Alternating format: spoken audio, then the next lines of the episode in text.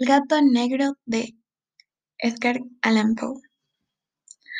No espero ni pido que nadie crea el extraño, aunque simple relato que voy a escribir estaría completamente loco si lo esperase, pues mis sentidos rechazan su evidencia. Pero no estoy loco y sé perfectamente que esto no es un sueño. Mañana voy a morir y quiero de alguna forma aliviar mi alma. Mi intención inmediata consiste en poner de manifiesto simple y llenamente y sin comentarios una serie de episodios domésticos. Las consecuencias de estos episodios me han aterrorizado, me han torturado y por fin me han destruido. Pero no voy a explicarlos. Si para mí han sido horribles, para otros resultarán menos espantosos que barracois. En el futuro quizás aparezca alguien cuya inteligencia reduzca mis fantasmas a lugares comunes, una inteligencia más tranquila, más lógica y mucho más explique que la mía. Capaz de ver las circunstancias que voy a describir con miedo una simple sucesión de causas y efectos naturales. Desde la infancia sobresalí por docilidad y bondad de carácter. La ternura de corazón era tan grande que llegué a convertirme en un objeto de burla para mis compañeros. Me gustaba de forma singular los animales y mis padres me permitían tener una variedad muy amplia. Pasaba la mayor parte de mi tiempo con ellos y nunca me sentía tan feliz como cuando les daba de comer y los acariciaba. Este rasgo de mi carácter crecía conmigo y cuando llegué a la madurez me proporcionó uno de los mayores placeres. Quienes han sentido alguna vez afecto por un perro fiel y sagaz no necesitan que me molesten explicarles la naturaleza o la intensidad de la satisfacción que se recibe. Hay algo en el generoso y abnegado amor de un animal que llega directamente al corazón, del que con frecuencia ha probado la falsa amistad y frágil fidelidad del hombre. Me casé joven y tuve la alegría de mi mujer compartiera mis preferencias. Cuando advirtió que me gustaban los animales domésticos, no perdí ocasión para proporcionarme los más agradables. Teníamos pájaros, peces de colores, un hermoso perro, conejos, un mono pequeño y un gato. Este último era un hermoso animal, bastante grande, completamente negro y de una sagacidad asombrosa. Cuando se refería a su inteligencia, mi mujer, que en el fondo era bastante supersticiosa, aludía con frecuencia a la antigüedad creencia popular de que todos los gatos negros eran brujas disfrazadas. No quiero decir que no lo creyera, en serio, y solo mencioné el asunto porque acabo de recordarlo. Pluto, pues así se llamaba el gato, era mi favorito y mi camarada. Solo yo le daba de comer y en la casa me seguía por todas partes. Incluso me resultaba difícil impedirle que siguiera mis pasos por la calle. Nuestra amistad duró varios años en el transcurso de los cuales mi temperamento y mi carácter, por causa del demonio intemperancia, se había alterado radicalmente.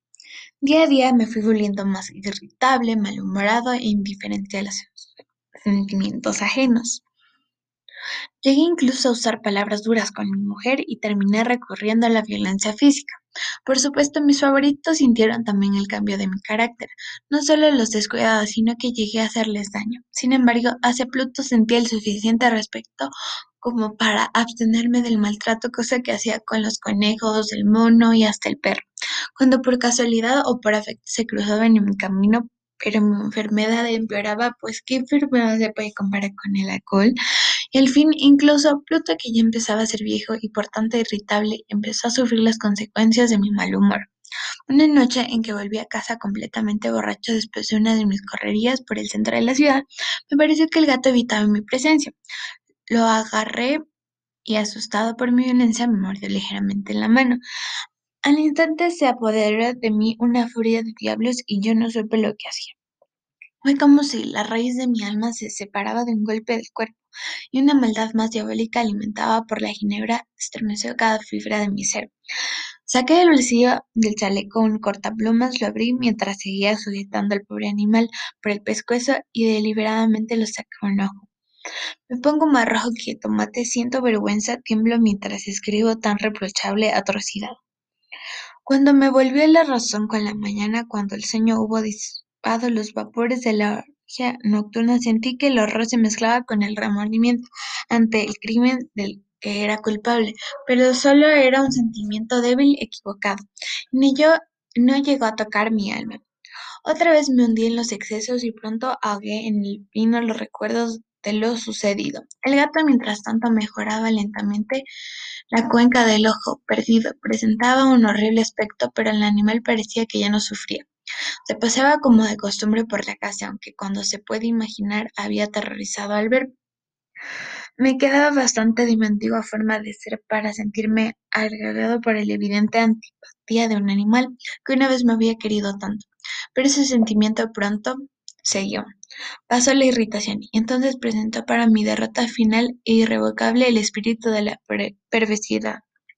La filosofía no tiene en cuenta este espíritu. Sin embargo, estoy tan seguro de que mi alma existe como de la perversidad es uno de los impulsos primordiales del corazón humano, una de las facultades primarias invisibles de uno de los sentimientos que definen el carácter al hombre. Quien no se ha sorprendido a sí mismo cien veces en los momentos que cometió una acción estúpida o malvada por la simple razón de que no debía cometerla. ¿No hay en nosotros una tendencia permanente que nos enfrenta con el sentimiento común a transgredir lo que constituye la ley por simple hecho de serlo, existir?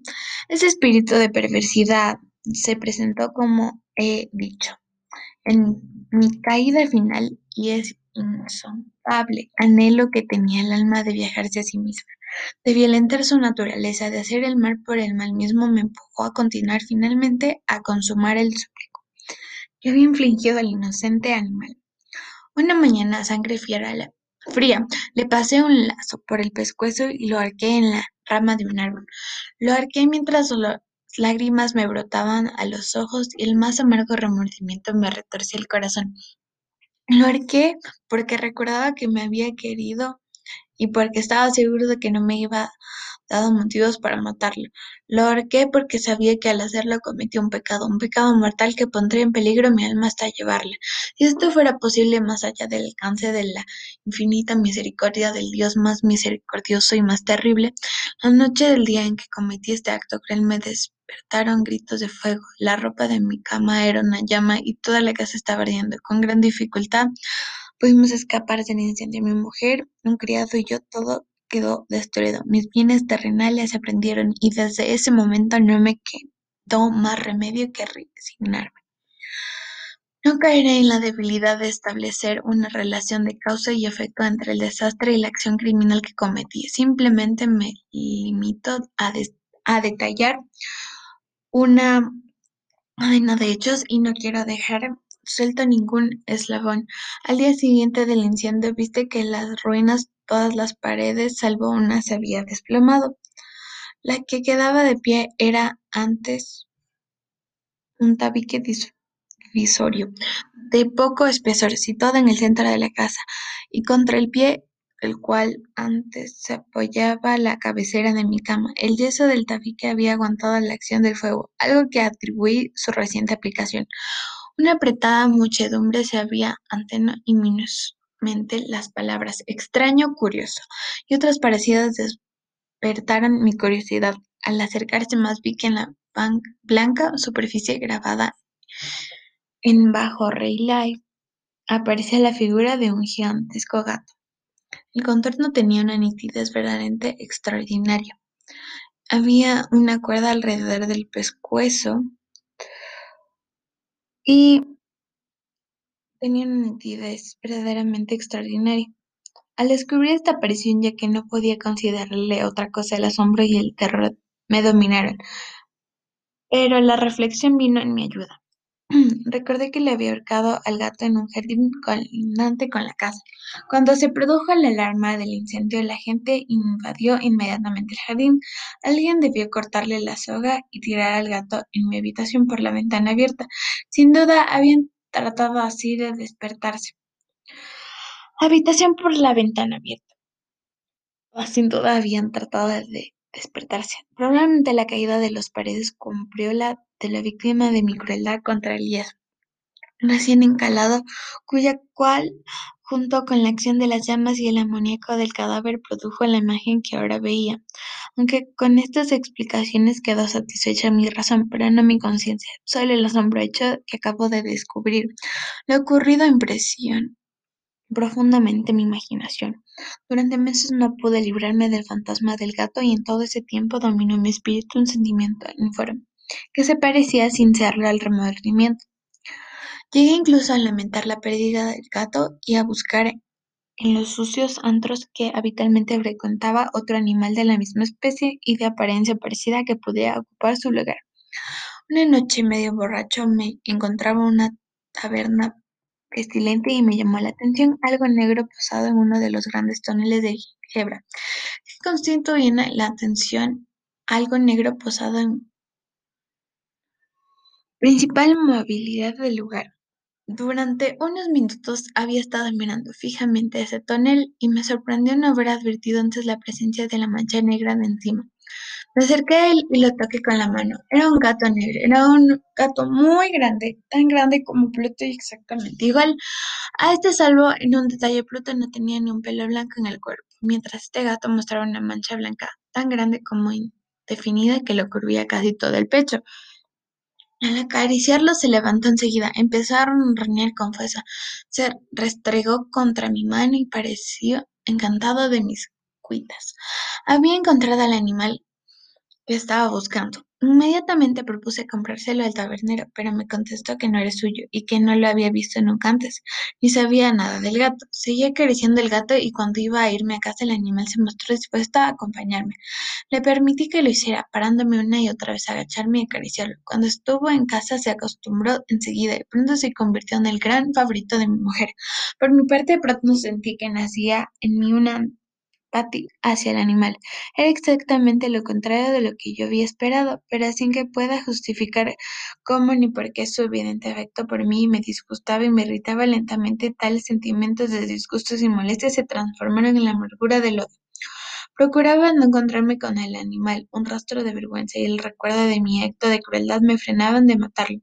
Durante algunas semanas no le pegué ni fue la víctima de mi violencia, pero guarda muy gradualmente llegué a sentir una inexpresable repugnancia por él y a oír en silencio de su odiosa presencia como si fuera un brote de peste.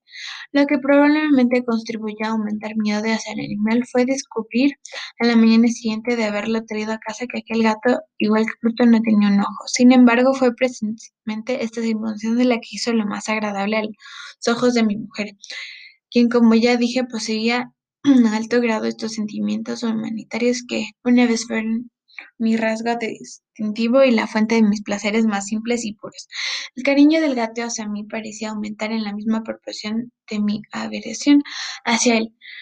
Seguía mis pasos con una testarudez que me resultaría difícil hacer comprender al lector donde quiera que me sentara, veía agasparse bajo mi silla o saltaba mis rodillas corriéndose con sus repugnantes caricias. Si me ponía a pasear, se me metía entre mis pies y así casi me hacía caer o clavaba sus largas y afiladas garras en mi ropa.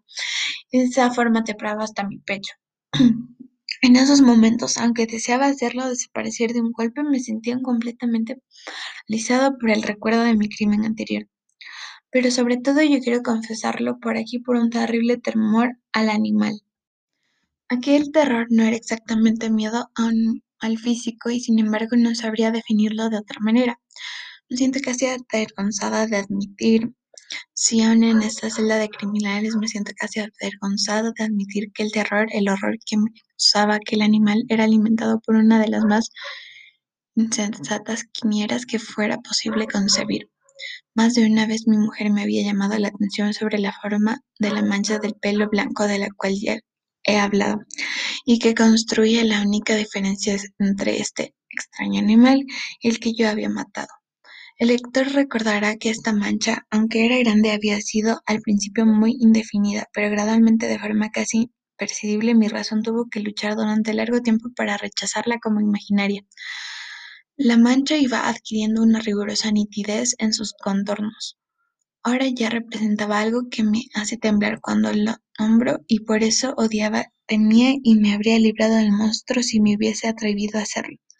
Representaba, digo, la imagen de una cosa atroz siniestra, la imagen del patíbulo y terrible máquina del horror y del crimen, de la agonía y de la muerte, y entonces me sentí más miserable que todas las miserias del mundo juntas.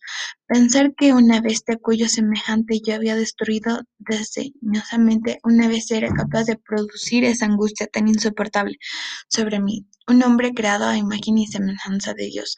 Ay, ni de día ni de noche puede ya gozar de la bendición del descanso de día. Ese animal no me dejaba ni un instante solo. Y de noche me despertaba sobresaltado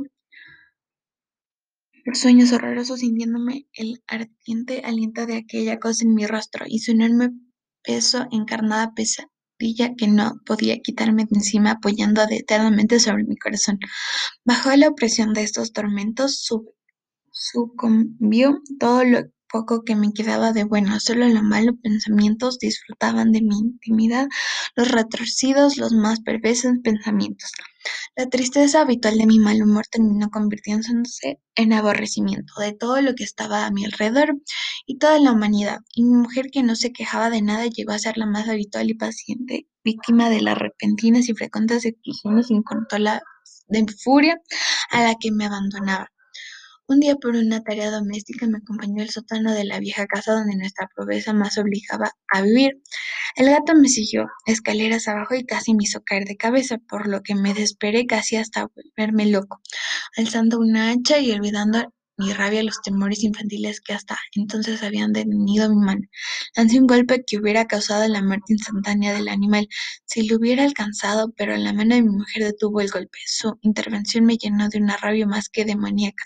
Me solté de su brazo y le hundí el hacha en la cabeza. Cayó muerta a mis pies sin un quejido. Consumado el horrible asesinato que me dediqué urgentemente y a sangre fría a la tarea de ocultar el cuerpo, sabía que no podía sacarlo de casa ni de día ni de noche, sin correr el resto de que los vecinos me vieran. Si me corrieron varias por un momento pensé descuartizar el cadáver y quemarlo a trozos. Después se me ocurrió cavar una tumba en el piso del sótano.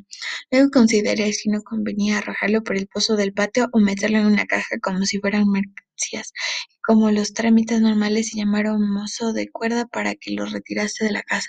Por fin di con lo que me pareció el mejor recurso, decidí emparedar el cadáver en el sótano, tal como se cuenta que los monjes de la Edad Media emparedaban a sus víctimas. El sótano se preservaba bien para este propósito, las paredes eran de material poco resistente y estaban recién encaladas con una capa de yeso que la humedad del ambiente no había dejado endurecer.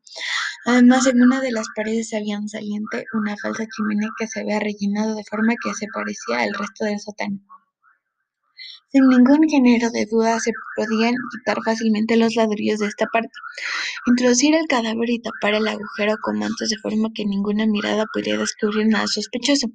No me equivocaba en mis cálculos, con una palanca que saqué fácilmente de los ladrillos, y después de colocar con cuidado el cuerpo contra la pared interior lo mantuve en esa posición mientras colocaba de nuevo los ladrillos en su forma original. Después de procurarme arena y cerda, preparé con precaución un yeso que no se distinguiera del anterior y revoqué cuidadosamente en el ladrillo y terminada la tarea me sentí satisfecho que todo hubiera quedado bien. La pared no mostraba la menor señal de haber sido alterada. Recogí del suelo los cascotes más pequeños y triunfante. Miré alrededor y me dije, aquí por lo menos no he trabajado en vano. El paso siguiente consistió en buscar a la bestia que había causado tanta desgracia, pues por fin me había decidido matarla. Si en aquel momento el gato hubiera hubiera aparecido ante mí, habría quedado sellado de su destino, pero por lo visto el asunto animal, alarmado por la violencia de mi primer acceso de cólera, se cuidaba de aparecer mientras no se me pasara mi mal humor. Es imposible desapercibir en imaginar el profundo y feliz sentimiento de alivio que la esencia del odiado animal trajo a mi pecho. No apreció aquella noche y así, por primera vez desde su llegada a la casa, pude dormir profunda y tranquilamente.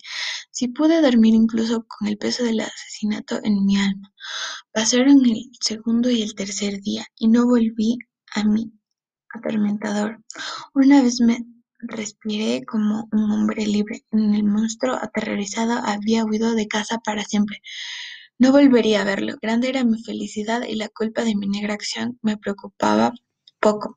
Hicieron algunas investigaciones a las que me costó mucho contestar. Incluso registraron la casa, pero naturalmente no se descubrió nada. Consideraba que me había asegurado mi felicidad futura. Al cuarto día después del asesinato, un grupo de policías entró en la casa y procedió a atravesar rigurosa inspección. Seguro de mi escondite inescrutable, no sentía la menor inquietud. Los agentes me pidieron que la acompañara en su registro, no dejaron ningún rincón ni escondrijo sin revisar.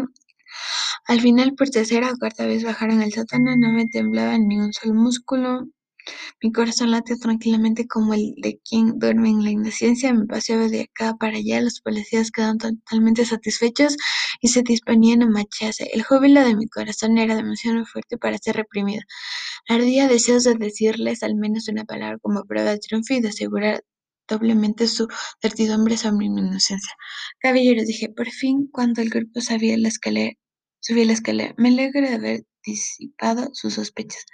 Le deseo felicidad y un poco más de cortesía, por cierto. Caballeros, esta casa está muy bien construida. En mi rabioso deseo de decir algo naturalidad, no me he dado cuenta de mis palabras. Repito que es una casa excelente. Estas paredes ya se van. Ustedes, caballeros, estas paredes son de gran solidez y entonces empuja por frenesí de mi bravantes golpeó fuertemente con el bastón que llevaba en la mano sobre la pared del ladrillo tras la cual estaba el cadáver de la esposa de mi alma.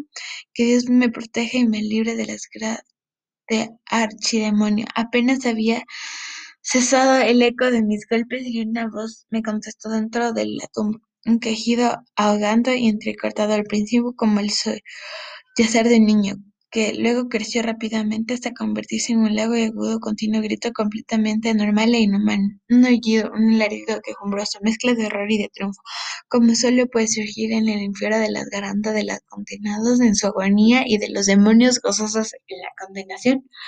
Hablar de lo que pensé en ese momento es una locura. Presa de vértigo, fui tambaleándome hasta la pared de enfrente. Por un instante el grupo de hombres de la escalera se quedó parecido por el espanto terror. Luego una docena de robusos brazos atacó la pared que cayó de un golpe. El cadáver, ya corrompido y cubierto de sangre coagulada, apareció de pie ante los ojos de los espectadores sobre su cabeza, con la roja boca abierta y el único ojo de fuego. Estaba aspada de la horrible bestia cuya sustancia me había llevado al asesinato y cuya voz delatora me entregaba ahora al verdugo. Había emprendido al monstruo en la tumba.